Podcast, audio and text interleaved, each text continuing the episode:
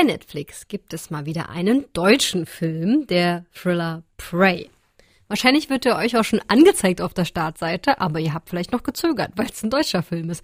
Obwohl auch viele bekannte Darsteller mit dabei sind, zum Beispiel David Cross, den kennt ihr vielleicht aus dem Immobilienfilm Betonrausch, Robert Finster aus der Serie Freud oder Klaus Steinbacher von Das Boot.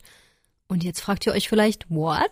Nur Männer? Mhm. Es geht nämlich um einen Junggesellenabschied, der ziemlich übel endet. Popkult-Filmfachfrau Vanessa, was läuft da schief? Also Roman, der wird heiraten und seinen Junggesellenabschied feiert er mit vier Freunden und seinem Bruder auf einem Abenteuertrip in den Wäldern, also so mit Kanufahren und so weiter. Ist eigentlich eine super Sache, bis auf einmal einer von ihnen, Vincent, von einem Schuss getroffen wird.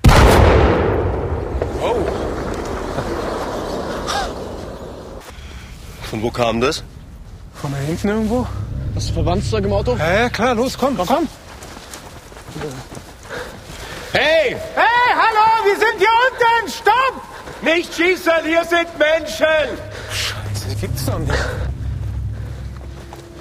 Erst denken die Jungs noch, dass das einfach ein Versehen von einem Jäger war, aber dann feuert ein Scharfschütze ganz gezielt auf sie und jagt sie durch den Wald und surprise, die fünf haben allesamt keinen blassen Schimmer, wie sie sich im Wald orientieren oder Hilfe finden. Erfahren wir auch, warum die gejagt werden?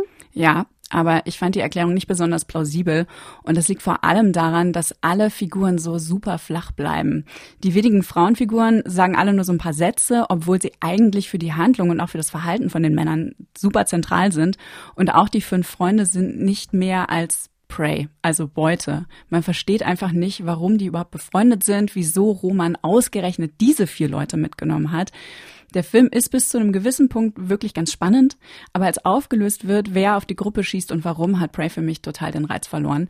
Ich fand's mega schade, weil die Besetzung ist super und die ganze Jagd ist auch sehr schön in Szene gesetzt. Also dieser Wald und das Gebirge, das wirkt total eindrucksvoll und bedrohlich. Also Vanessa ist leider enttäuscht von Prey. Falls ihr ihn doch spannend findet, es gibt ihn bei Netflix.